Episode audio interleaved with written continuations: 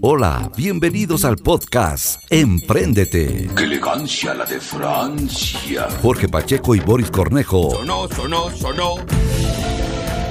les acompañan en los siguientes minutos. Hola, hola, ¿qué tal amigos? Un gusto saludarles. Reciban un abrazo virtual nuevamente desde Cuenca, Ecuador, la mitad del mundo, en donde quiera que se encuentran ustedes. Bienvenidos a Emprendete. Aquí estamos junto a Boris nuevamente. ¿Qué tal? ¿Cómo estás? Un gusto saludarte. Hola Jorge, ¿cómo estás? Y efectivamente, desde la ciudad más linda del Ecuador y creería yo que una de las ciudades más lindas del mundo, Cuenca, estamos ya con otro episodio más de el podcast Emprendete. Por supuesto, a través de nuestras diversas plataformas digitales de unción, también de nuestras redes sociales. Así que el abrazo cordial, como siempre. Bienvenidos y como de costumbre, un tema también importante el que vamos a tratar el día de hoy. Y recuerden que pueden escucharnos también a través de las plataformas digitales como Spotify. En efecto, es otro producto de Bareque. Bareque, Ah, agencia de marketing y comunicación. Y precisamente ya que estamos hablando sobre el marketing, es lo que hoy le ha traído a nuestro invitado el día de hoy. En efecto, esperemos que les guste. ¿ah? Así que cualquier comentario háganlos conocer a propósito a través de nuestras redes sociales también. Si quieren o están eh, eh, pensando en algún tema que les interese, pues háganos saber. René Esquivel es nuestro invitado en esta ocasión, ¿verdad, mi estimado Boris? Sí, así es. René es eh, director del laboratorio de marketing y también director de la carrera de marketing de la Universidad de Cuenca, que a propósito es una de las mejores del mundo también. Y hoy estaremos hablando sobre neuromarketing. ¿Qué tal, René? Un gusto tenerte, bienvenido. Muy buenas tardes. eh, un gusto estar con ustedes. Muchas gracias por la invitación. Estoy a las órdenes para cualquier cosa. Muy bien, al paredón entonces, ¿no? Muy bien, sí, efectivamente. Hace, eh, creo que fue en el mes de octubre, hace pocas semanas, eh, la Universidad de Cuenca eh, inauguró el laboratorio de neuromarketing. Cuéntenos un poquito, René, ¿qué significa un laboratorio de neuromarketing? Bueno, el neuromarketing y el laboratorio de neuromarketing lo que hace es eh, experimentar con personas, midiendo sus niveles de emocionalidad y utilizando herramientas como, como es un laboratorio. Entonces, lo que normalmente hacemos, lo que estamos haciendo ahora, es eh, medir emociones, de detectar en dónde están las emociones y plantear estrategias de mejora para esas emociones. Se ve mucho en el marketing el tema de la emocionalidad, hay un marketing de- relacional completamente dirigido hacia eso, un marketing experiencial además enfocado en ese mismo tema. Entonces, Comportamental también. completamente comportamental y vemos qué es lo que está qué es lo que está manejando las personas, dónde se emocionan y poder hacer aportes a eso. Ojo que no es solo de neuro, como es un laboratorio de marketing, entonces ahí también hacemos investigación eh, cuantitativa. René, ¿lo usan eh, solo en tema comercial o también lo pueden usar en, en otros ámbitos? Por ejemplo, se me ocurre en lo deportivo, en lo político también, por ejemplo, para ponerle a, una, a, a un ciudadano y decirle, a ver, ¿por quién va a votar? ¿Me está mintiendo o no me está mintiendo? ¿Cuál es su tendencia? o En su- realidad no, no mide si es que está mintiendo o no, sino si es que genera emociones. Y ahí tenemos Ya. que detectar, dependiendo de la herramienta que utilicemos, podemos detectar qué tipo de emoción eh, está y la intensidad de esa emoción. Pero hay que saber interpretar la emoción también. Por supuesto, por supuesto. No es, no es simplemente Ya. saber que eh, o sea, se le generó. No, no depende mucho de la emoción del que interpreta ahí también. No. Eso es sesgo, ya. Sí, hay siempre va a existir el Ajá. sesgo, ¿no? Porque si, si, si lo pensamos, te van a poner un aparato como unas gafas y sabes que te están monitoreando, eso Así te puede es. acelerar el Ajá. corazón. ya, puede claro.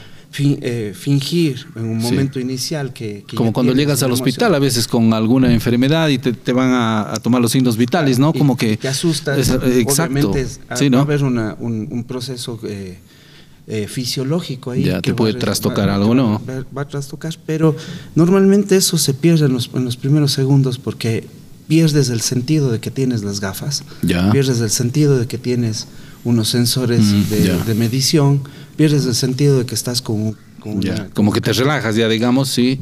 a los pocos segundos el cuerpo lo toma como normal y el Sí. resto de la experimentación se vuelve normal. Obviamente, eh, hay mucha gente que es muy emocional, siempre lo hace de, de forma emotiva, entonces tiene distintos rangos. Eso lo transformamos o lo, si quieres, lo normalizamos para poder compararlo entre personas. De, de hecho, la- es las decisiones son emocionales, ¿no? Totalmente. En 100%, yo digo, porque sí, no sí. creo que haya muchas eh, decisiones que sean racionales completamente. A- a- aunque a veces que queremos pensar que son racionales, pero terminan siendo emocionales. Normalmente lo que hacemos ahí es justificándonos. Así porque es. lo merezco, porque estaba barato, porque estaba caro, porque era el momento, porque si no después no me lo compro y justifico. Más que racionalizo la compra, que es emocional, y lo que hago es justificarme En, por qué en- lo en gasté. todos los ámbitos, entonces. En cualquiera de sí. los ámbitos. Ahí sí entra el tema político, deportivo, comercial, etcétera, etcétera. Cualquiera. ¿no? Es decir, porque a veces, claro, decimos que eh, eh, comunicacionalmente hablando, el tema político como que es diferente, pero no necesariamente. No necesariamente, claro. Tiene no vas que a generarte si- emociones, en este caso, el, el mensaje, ¿no? Claro, eh, hubiese sido súper interesante medir, por ejemplo, el tema del, de, ese, de ese muñeco de, De De cartón. de cartón Ah, que, que, que apareció. Y ver a la gente, preguntarle a la gente qué sintió, por qué, lo, Claro. por qué se lo robaba, porque So- literal se lo robaba. para- ¿no? solamente, René, para entrar en contexto, para quienes nos están observando en cualquier parte del mundo y no sepan de qué estamos hablando, es eh, recientemente hubo la campaña en Ecuador y el candidato que ganó, ahora es presidente electo de nuestro país, se va a posesionar ya en los próximos días. eh, efectivamente, parte de su campaña final remató con unos muñequitos de cartón, que era su figura, obviamente. A, a eso nos referimos. A eso nos referimos, sí, y yo creo que fue un golpe de suerte. Ya. Lo pensaron como un proceso de, de publicitario normal, un, un, un algo adicional de hacer. Como Pero- hizo los zapatos rojos, tal vez el, el- el presidente Sí. actual de Ecuador. Ujú. Y fue un golpe de suerte, creo que para, para, el, para el actual Yo, presidente. yo creo que fue quizás un, un- un acto quizás un poco más desesperado porque eh, Novoa no es que hizo mucho territorio que se, y, Claro. y eso pudo reemplazar realmente la presencia de Novoa en, en- en muchas partes del país, hasta el punto que hasta le disfrazaban, le, le ponían a vender hasta salchipapas, vi por ahí una foto. Sí. O sea, realmente la, la- y la creatividad en redes sociales con el muñeco realmente que, que, que Hizo- dio mucho que hablar. Eso hizo el resto ya, ¿no? Sí, bueno, eso ya es otro tema de análisis en el sentido Claro. de el- votamos por eso, o sea, en realidad no hubo un mayor análisis. Claro, ese es ya. ya- Claro, ya- ahora podríamos preguntarle y la gente te puede racionalizar la emoción que sintió, pero en verdad medir eso hubiese sido súper interesante, el, el- el verlo, hay como hacer de todo, ¿no? Nosotros en el laboratorio tenemos básicamente dos, dos laboratorios, uno que es móvil, porque podemos movernos a cualquier empresa, Ya. eh, caminar por la ciudad, entrar en cualquier local o hacer... ¿Qué, qué una- llevas un- en ese móvil? eh, los tres elementos. Un, eh, tenemos un GCR, que es un, un sensor galvánico de la piel, mide la intensidad del- de las emociones. Tenemos unas gafas de eye tracking que mide la, la intensidad y hacia dónde está mirando la pupila. Ya. mide cada, cada 10 segundos. Y se- de y se genera un mapa de calor, ¿no? Solamente se un mapa de calor. ¿Te desviste de pronto? No, no. para nada. De pronto, o sea, Todavía no llegamos a eso. pero ya mismo. Sí, sí, sí. Es cuestión de tiempo. Eh, y el otro es un electroencefalograma. ¿Qué es lo que mide el ele- electroencefalograma? Mide el- en el cerebro en dónde se está generando los impulsos eléctricos y hacia dónde se están moviendo. Tú puedes, puedes detectar, en nuestro mide hasta ocho se- eh, emociones distintas, la intensidad en cada una de ellas y cómo se está moviendo. Ya. ¿Y ese móvil cómo va? Es decir, por ejemplo, eh, Boris tiene una empresa X, le llama a la universidad a ustedes y dice, necesito hacer esta actividad o tengo aquí algunos Ah, nos, clientes. Nos ponemos de ¿Cómo- cómo acuerdo es el- con eso, depende de lo que necesite. Ahí vamos de nuevo al, al dolor, que es- normalmente le llamamos en marketing al pain del cliente. ¿En dónde le está doliendo? Le está doliendo en las ventas, le está doliendo en, el servicio al cliente, le está doliendo en la entrega, no sé, en la satisfacción, en, En el bolsillo de pronto, ¿no? No- Es que siempre le va a doler. Siempre le va a doler al bolsillo. sí, ¿no? Eh, entonces nos ponemos de acuerdo y determinamos qué es lo que está sucediendo en la empresa y qué quiere específicamente el cliente Ya, eh, conocer, diagnosticar. saber, ¿no? Sí. Para en base a eso. Para en base a eso presentarle una estrategias, ¿no? propuesta de cómo haríamos la intervención y cuál sería el resultado específico. Obviamente esto no tiene, son una serie de, de- de elementos que tenemos que medir. Ya. Mientras más elementos Claro, existan, y más complicado sugieren, ustedes sugieren ahí un universo.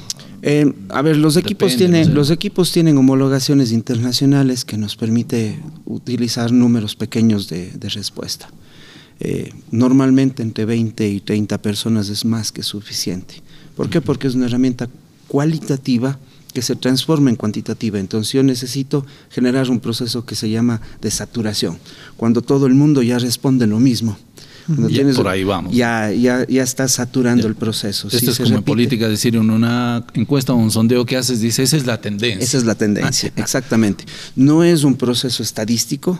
No puedes hacer un proceso estadístico porque necesitarías 300 Eh, personas. Y lo claro. que buscamos es patrones.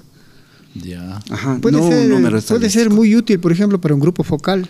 De hecho, estamos haciendo una eh, entrevistas a profundidad en ocho países, más o menos, sobre eh. Smart Cities. Ajá. La Mm. percepción que existe sobre de los estudiantes universitarios y de posgrados. Ciudades inteligentes. De ciudades ¿Aquí- inteligentes. ¿Aquí en Latinoamérica? Estamos haciendo, eh, yo estuve hace poco en Argentina y vine haciendo información en Argentina con amigos de allá. Eh, estamos haciendo en Cuenca, estamos haciendo en España. La idea es hacerlo en Colombia, en Chile, en México y en España. ¿Qué tan cerca está de Cuenca ser una ciudad inteligente? Híjole, está largo, pero estamos mucho mejor que otras ciudades, Ah, seguro. Ya. Sí, sí, nosotros tenemos ya procesos eh, que estarían a un paso de llegar al, al tema digital. Obviamente necesitamos mucha investigación Claro. y demás. Ojo que no soy experto en ciudades inteligentes, Hay- hay pero eventos. utilizamos las her- herramientas de neuro para ver qué es lo que le emociona a la persona. Hay eventos que se realizan en el mundo, ¿no? Sobre ciudades inteligentes y Cuenca eh, sede también a propósito en estos días. próximos días, de, sí. de- de- de un evento de esta naturaleza, ¿no? Eh, estuve en Córdoba la semana anterior y justamente pre- la, la ministra de Argentina, de Argentina, ¿no? sí, en Córdoba, Argentina, el- el- la ministra de Desarrollo, ella presentó ya el plan para Córdoba 2030 como ciudad inteligente. Mira, estamos Entonces, 2023. Claro, es, es ambicioso, Hay que ¿no? proyectarnos, ¿no? Es, es ambicioso. Yo, yo creo que es- empieza ese, el proceso en 2030 porque tienes que hacer un montón de cosas ¿Y, antes. y, y qué tanto influye allí? Yo sé que las autoridades y todo eso, pero la academia, para que Cuenca llegue a ser una ciudad inteligente. La academia influye fundamentalmente. O sea, todas las universidades creo que deberíamos poner nuestro hombro en ese proceso. Eh, yo creo que lo hemos hecho en muchas de las ocasiones. Muchas de las veces no se nos ha tomado en consideración. O piensan que no sabemos, o piensan que no podemos aplicarlo, o piensan que estamos eh, dis- muy distantes a la, a la realidad. Y eso es algo que nosotros necesitamos estarlo. Por eso, por ejemplo, el laboratorio busca y tiene, ¿Por- por- por qué requiere crees esa eso, cercanía. René, a propósito, ¿por qué crees? De pronto es la cultura Esa nuestra, percepción. ¿no? Latina, exacto, de decir, no, hay que traer a alguien de fuera porque ellos saben. Porque el que está aquí, mm, sí, pero No creo que sea solo eso. Ya. Piensan que la universidad es un tema académico nada más que debería quedarse ahí. y que se queda ahí más bien. Pero la academia debe, obviamente, Y eso es justamente uno de los Vincularse con la objetivos. sociedad, de hecho. Claro. De hecho, de ese, es el, hablamos, ese ¿no? es el objetivo del laboratorio, vincularnos con las empresas, que las empresas nos tengan cercanos a, a- a todos los procesos que ellos viven. Ah, Les comentaba hace un segundo el tema de una de las empresas de muebles de la ciudad, ya nos contactaron, nos pusimos de acuerdo, hicimos una revisión de todo el showroom de ellos. Ellos se sintieron súper cerca y fue como, wow, gracias por venir acá, es la Claro. primera vez que bueno. tenemos esa cercanía con la universidad. Qué Eso bueno es un buen saber. paso, ¿no? Sí, es un Porque buen esto paso. es de ida y vuelta, Boris, ¿no? Es decir, la academia no es que la ves allá en el cielo, uh, súper lejana, y la realidad está acá, ¿no? ¿Cuántas veces se ha dicho que hay que vincularse y que hay que, que hay que trabajar, hay que trabajar en esa línea? Porque si no estamos divorciados, la academia por un lado prepara, en este caso, profesionales que cuando ya están en la parte real, cuando se dice popularmente, ahí te quiero ver, ni para adelante ni para atrás. Seguro. Y la, la universidad ha trabajado en, estos, en este periodo de, de- de- de- de- de, no sé, los últimos años de, saliendo de la pandemia, ha trabajado muchísimo en vinculación, justamente para que no se lo vea lejano a la universidad. Los profesionales tienen que salir acorde a lo que necesita la- la- las empresas, La- ciudadanía, región. la región. Entonces no podemos deslindarnos de eso. Y es una responsabilidad para la Las universidad. necesidades van cambiando, las demandas van cambiando claro. y la universidad tiene que estar pues, a la altura de aquello, de esos cambios, ¿verdad? Y preparar profesionales para esos nuevos retos. Y obviamente el laboratorio de neuromarketing también, eh, en su vin- vinculación con las empresas, lo que ayuda es a optimizar los ingresos o los egresos, perdón, los gastos de las empresas, sobre todo en temas publicitarios. Claro, si la idea es, por ejemplo, armar un, un- un- algo digital, que es lo más común ahora, armar un post. ¿Cuánto te cuesta armar el post? No sé, 200, 300, 500 mil dólares. Si necesitas un video ya te cuesta un poco más. Gastar todo ese dinero, además de postearlo y además de, de empezar a buscar eh, No digas mercados. gastar, René, invertir, podemos decir. ¿no? Es que La muchos lo gastan. claro, Ese ah, es bueno, el ese es problema. otra cosa. Termina siendo Pero un gasto y no generalmente una cuando hablamos de publicidad, claro. a veces dice, estás gastando. No, no. Estás invirtiendo. Estás invirtiendo si es que Tal lo vez no haces bien. Eh, ya, ok, de acuerdo. Ajá. Entonces, Pero termina siendo un gasto, porque no, Ah, no, no, claro. si no, si no cumple el, Claro. el- Sí, sí, lo el que objetivo. estoy- el- el Bueno, objetivo, O sea, si- obviamente. si, no tienes pierdes. retorno de la inversión, Pierdes. ¿no? De acuerdo. en todo caso termina siendo un gasto. Eh, entonces, por ejemplo, si vas a gastarte mil dólares en armar un post o vas a gastarte 5, 10 mil dólares en armar un post, vale la pena gastarse unos 500 dólares haciendo una evaluación pequeña de cómo está tu post, si es que genera la emoción que debería generar, sí o no. Claro, en, algún momento Para algún ir directo a la vena, como se Claro. dice popularmente. Sí, o sea, si, si es que, si es que no te da la emoción que tú quieres generar, estás viendo a botar plata. Pero ahí no tienen ustedes plata. competencia con la inteligencia artificial, con ChatGPT, por ejemplo, porque yo ahora en un prompt puedo poner la orden de que me genere un post eh, dirigido a- al público, ya que mi buyer persona, y con trucos psicológicos de marketing, y automáticamente me da el post. Seguro que sí. Sin embargo, nadie te está garantizando que eso es- en verdad va a funcionar de pronto. En el, en el momento en el que haces con neuromarketing, tienes una respuesta y el cerebro no puede mentir. Está preparado para Lo- pensar en positivo. Lo, ideal entonces, René y Boris, sería de pronto hacer las dos cosas. ¿no? Las dos cosas, De por pronto, supuesto. Es que lo que pasa es que, por ejemplo, en el tema de marketing, dos digital, en el marketing digital es mucho prueba y error, ¿no? O sea, no hay una receta en donde yo te No, no, esta es la receta y con O esta lo- vas a tener lo que te éxito. funciona en un lado, en otro lado En no. otro lado no obviamente. funciona. Ha pasado o sea, todo el sí, sí. tiempo. Mucho Sí, es seguro. marketing, es prueba y error. Seguro. La idea es generar el menor error posible. Claro. Entonces, ¿cómo haces esto? Con una pequeña investigación. No puedes gastarte una investigación cuantitativa de tres, cuatro meses para lanzar un post. No puedes. Equivocarse lo, No, lo- claro. lo- Lo lo menos menos, posible. posible. Por eso es que Claro. también salió el producto mínimo vital, eh, Claro, via- viable. viable. Claro, Sí. así es. O sea, todas esas herramientas te van ayudando a que tú encamines de mejor forma. Esta es una más. Eh, te, te busca patrones, como les decía, y no es estadísticamente eh, eh, comprobable, pero después podemos ver los resultados en, en el tema de, de- de- de ventas, básicamente, o de satisfacción, si es que es el caso, dependiendo de qué es lo que necesita el cliente, dónde le duele. Hay un montón de codo, experiencias. Sí, sí, sobre todo ahí, sí, Es sí, que- sí. donde le duele. Es que siempre es un codo, problema. Siempre está ahí, automáticamente. Ay, sí, sí. Eh, el- el- el- la experiencia que tenemos de nuestros maestros en esto, que es una universidad amiga que nos viene respaldando en el proceso, ellos ya tienen más de 10 años manejando esto y nunca les ha ido mal. ¿Por qué? Porque es un proceso científico completamente Ya, verificable. te- te garantiza te garantiza manera, resultados.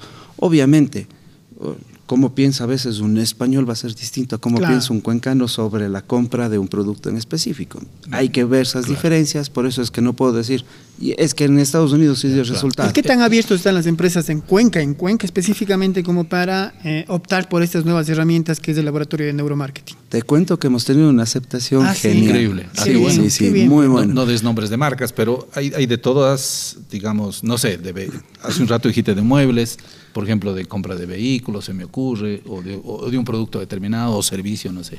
Estoy haciendo mi, mi tesis de- doctoral en, en el proceso justo digital y físico de las Ah, empresas en el área de vehículos. Ah. Entonces hay apertura. Sí. Hay apertura ¿Se inclinan en, por los chinos? restaurantes. ¿Por los eh, norteamericanos? Eh, todavía no tengo una conclusión sobre ese proceso. Pero te, te cuento, ahí tenemos restaurantes de los de, de conocidos De- de todo- de todo, de todo nivel. Todo nivel. Eh, tenemos empresas de comunicación que se nos han acercado y nos han dicho, oye, yo necesito esto como parte del proceso para entregar en mi, en mi, en mi consultoría, en, en- en mis estudios, para ir verificando cosas. Eh, tenemos emprendedores pequeñitos de zapatos, que, que son fabricantes de zapatos que les dijimos, que nos pidieron que midamos la experiencia. Mira, qué En- bueno. No- entonces, no- nosotros es trabajamos mucho con los emprendedores y, y- y, bueno, queremos apoyarles ahí en ese sentido. Además de lo que hemos hablado, ¿qué, qué- qué más podríamos decirles?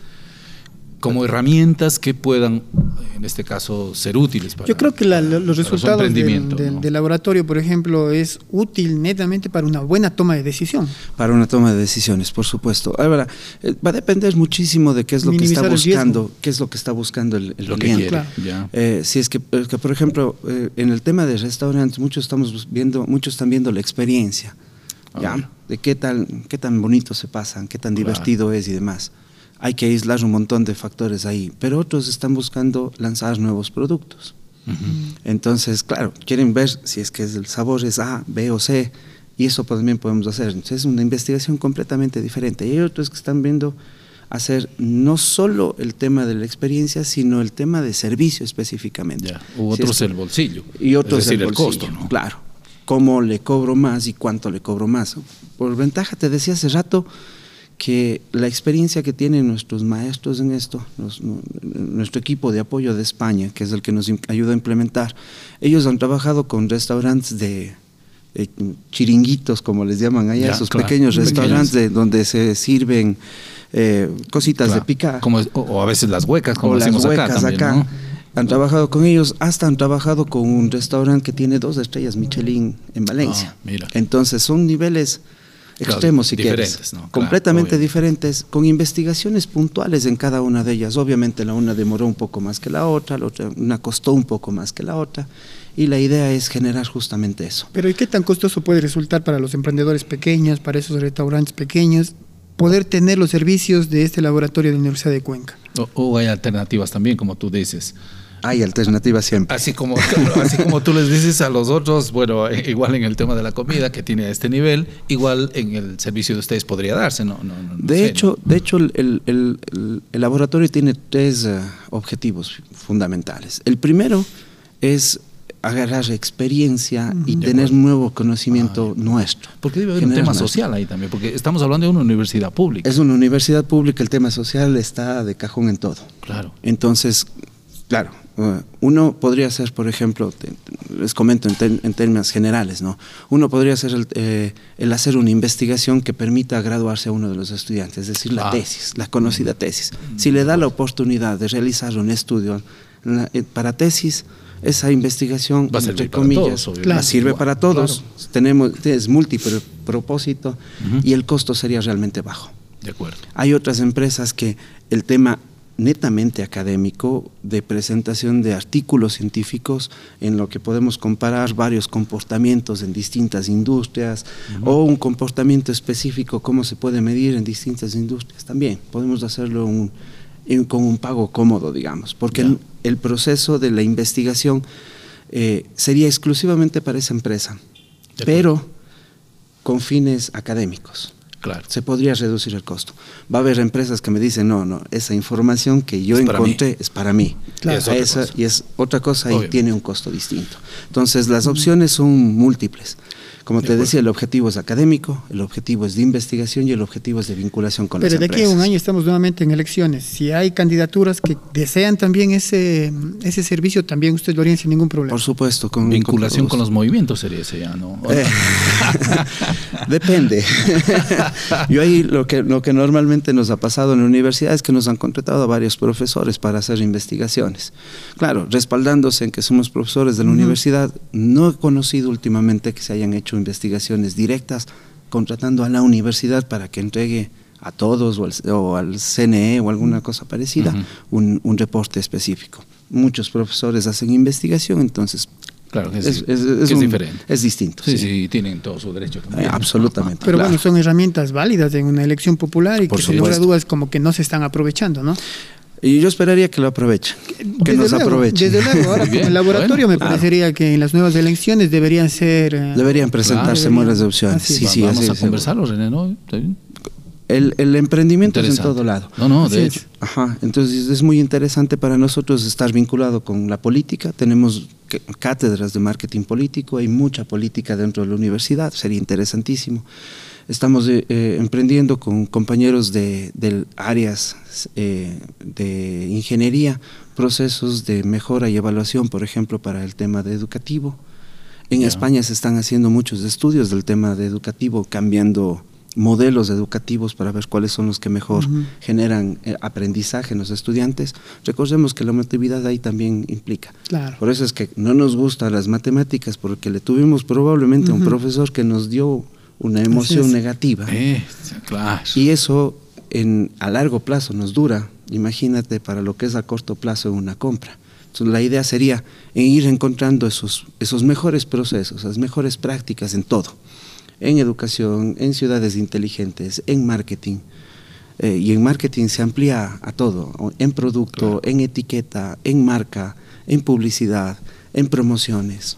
Eso es súper Y- y- Y, interesante. ya que estamos hablando de eso y de marketing también, ¿cuál es el, el- el comportamiento y el sentimiento y la emocionalidad que tienen las personas frente a los influencers, por ejemplo? ¿Son efectivos los influencers? No tengo ningún estudio que demuestre que sean efectivos, tampoco que los refute. Si me lo preguntas a mí, yo creo que generan dos cosas y hay que distinguir en este proceso de aprendizaje, lo hemos distinguido. Una cosa es la emoción, es lo que tú sientes y es lo que detecta el, el, El aparato. el aparatito, el equipo. Y otra cosa es la sensación, cuando tú le das una lógica a esa emoción o cómo utilizas esa emoción para generar una lógica. Nosotros, cada uno de nosotros genera una emoción muy fuerte cuando, por ejemplo, nos abraza uno de nuestros hijos, para los que tenemos hijos, Claro, cómo no. o nuestra pareja o algo parecido. Claro. O cuando estamos eh, viendo un tema deportivo, el gol, por Un ejemplo, gol y que demás. es el éxtasis del Claro. fútbol. Ese, el- los sensores se van a disparar en la emotividad. Por supuesto. El otro sensor nos va a decir, mira, aquí hay compromiso, hay estrés, hay eh, eh, engagement. Va a depender de lo que necesitemos, ¿no? A no ser que hay un penal y el penal se lo come, eh, también ya. Y también te baja, te, baja, te- obvio. te pone en estrés, ¿no? te pone en, en- en- en ira, por ejemplo, o miedo. Ah, mira, Te en ira genera- también. Sí. O sea, ¿cómo, cómo, le- ¿cómo sabes que está alguien con ira? A ver, el, el electroencefalograma Claro. lo que hace es medir en dónde está y se va hacia la la, parte del cerebro. Normalmente para procesos eh, emotivos está en el centro, es una, una glándula que segrega dopamina. Entonces está en el centro del cerebro y lo que hace es, el momento de activarse el cerebro en esa parte, el electroencefalograma lo detecta. Ve la intensidad y ve la duración. Con y eso es lo que te, ¿Y eso va pasa un conectado con el tema del rostro también? Por ejemplo, los actores, por decir Tenemos, tenemos un- una... El Eso, Estudian, eso se obviamente, puede para- Tema gestual, dices tú. Sí, las microexpresiones también podemos Porque medir. puedes estar sufriendo, sin embargo, te toca reírte ese. Y está, está sonriente. Y está, el pero- cerebro no puede y- mentir. exacto, ah, Ya. Y eso es la ventaja de que tenemos, por eso buscamos Pero en el fondo está patrones. sufriendo, pero está riendo solo por fuera. O sea que un payaso yo. no pasa Pues sí.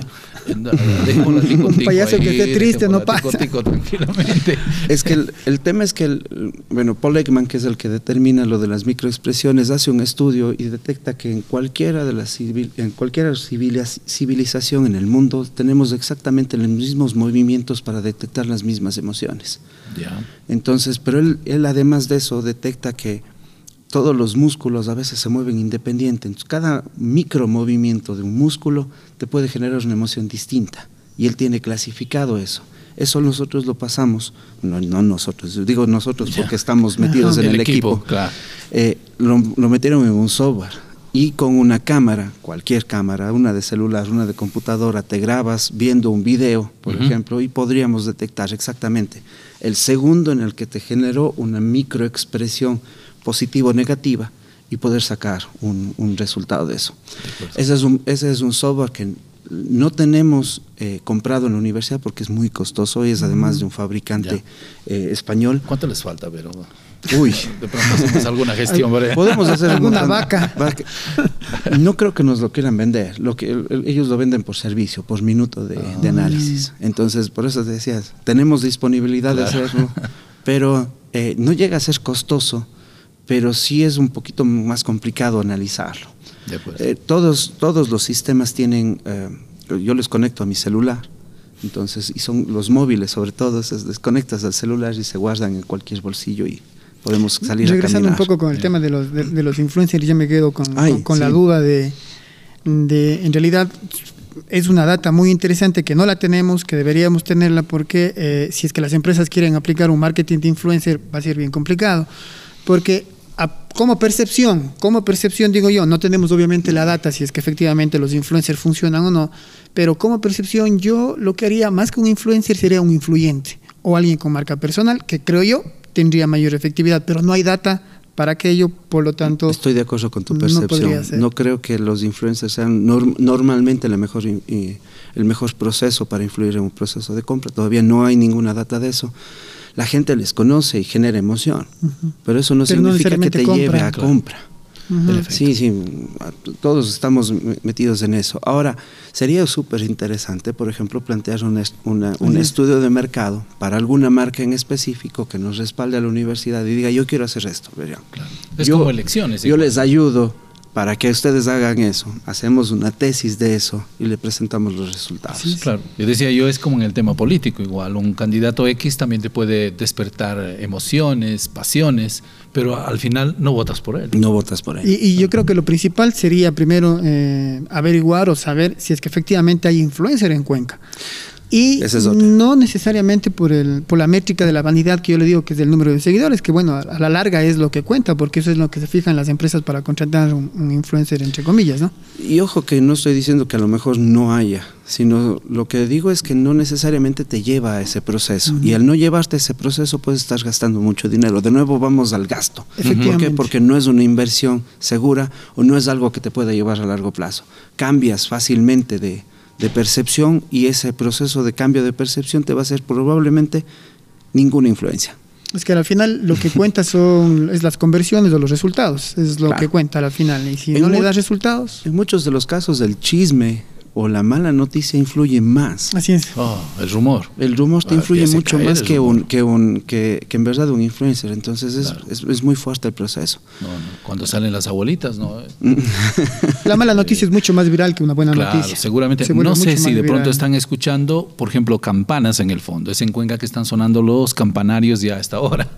Pero eh, salían las abuelitas, ¿no? Claro. Y las vecinas. Mira, ahí va fulano de tal. Es que las Es vecinas así, eran las, las antiguas cámaras de vigilancia. Pues. Las redes sociales. Las redes sociales de ese entonces, del barrio, Seguro, claro. seguro.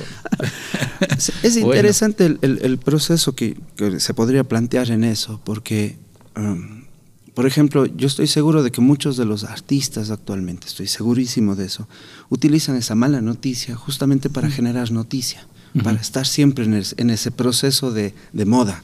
Es parte del show. Es parte del show. Ujú. No tiene ninguna relación, simplemente es un proceso de negocios en donde simplemente cada uno saca su provecho de, de ese proceso. De hecho, en Brasil, el autoatentado a Bolsonaro, creo que fue, eh, Ah. creo que fue Bolsonaro, En su ¿no? momento. Sí, Eh, claro. Autoatentado, pues obviamente fue lo que le catapultó a la presidencia, ¿no? Probablemente. Es lo más. Aquí también. Preguntémosle a Shakira. ¿no? Ujú. También con Piqué. Con, con Piqué, Sí, una- facturaron. Sí, sí. facturaron, facturaron Y siguen facturando. Sí, seguro. Sí, sí, seguro. Muy bien. Bueno, ha sido un placer, René, contar contigo.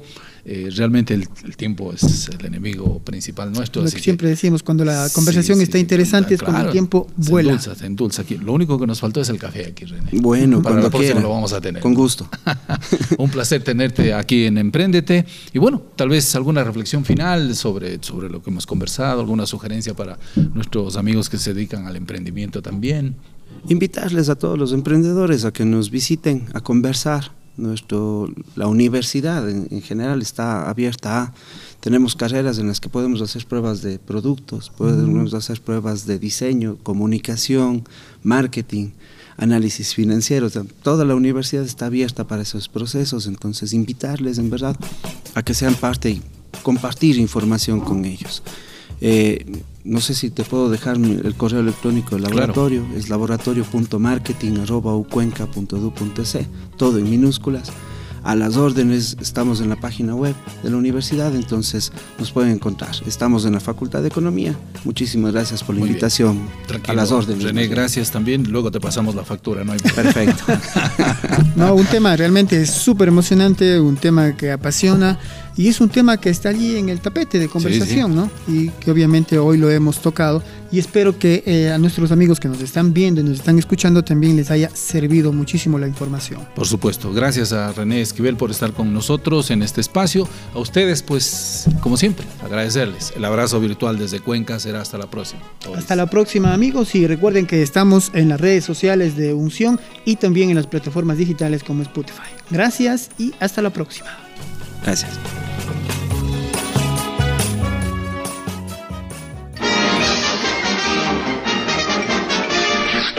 Eso es todo, amigos. Jorge Pacheco y Boris Cornejo Será irresistible. Eres buenísima onda. se despiden hasta la próxima entrega de Emprendete.